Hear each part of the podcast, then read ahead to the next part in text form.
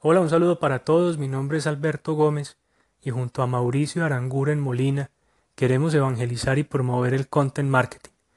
Bienvenidos a este podcast que hemos nombrado El content marketing también habla español.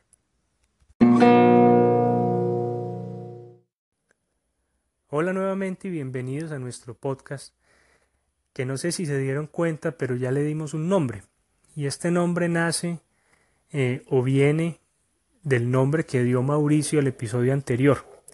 El nombre que, hemos decidido darle lo propuso Mauricio y es el Content Marketing también habla español. Un poco hemos decidido, a pesar de que el nombre es largo, usarlo porque es lo que nos identifica. Hemos identificado que el content marketing es una tendencia creciente en países angloparlantes pero lamentablemente en, países hispanoparlantes no es muy común.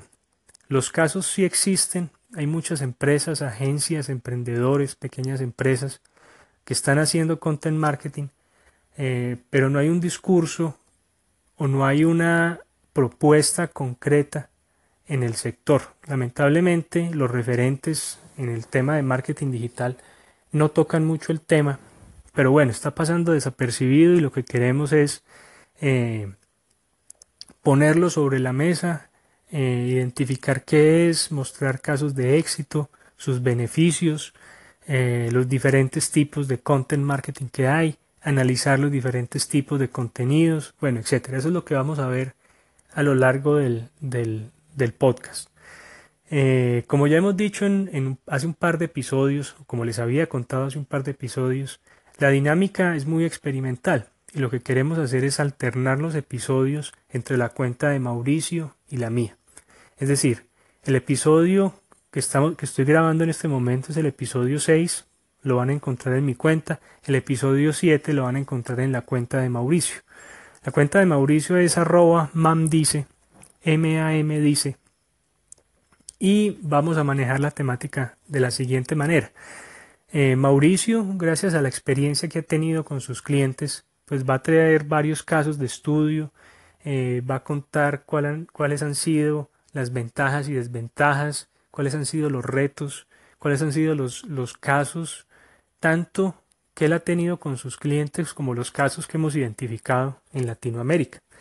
Eh, es de saber pues que no, que el content marketing no es algo nuevo, es algo que lleva muchos años haciéndose. Eh, pueden encontrar un poco de la historia del content marketing en la cuenta de Antonio Cambronero en blogpocket.com. Mm, pero lo que ocurre con el content marketing es que apenas comenzó a documentarse hace cerca de unos ocho años.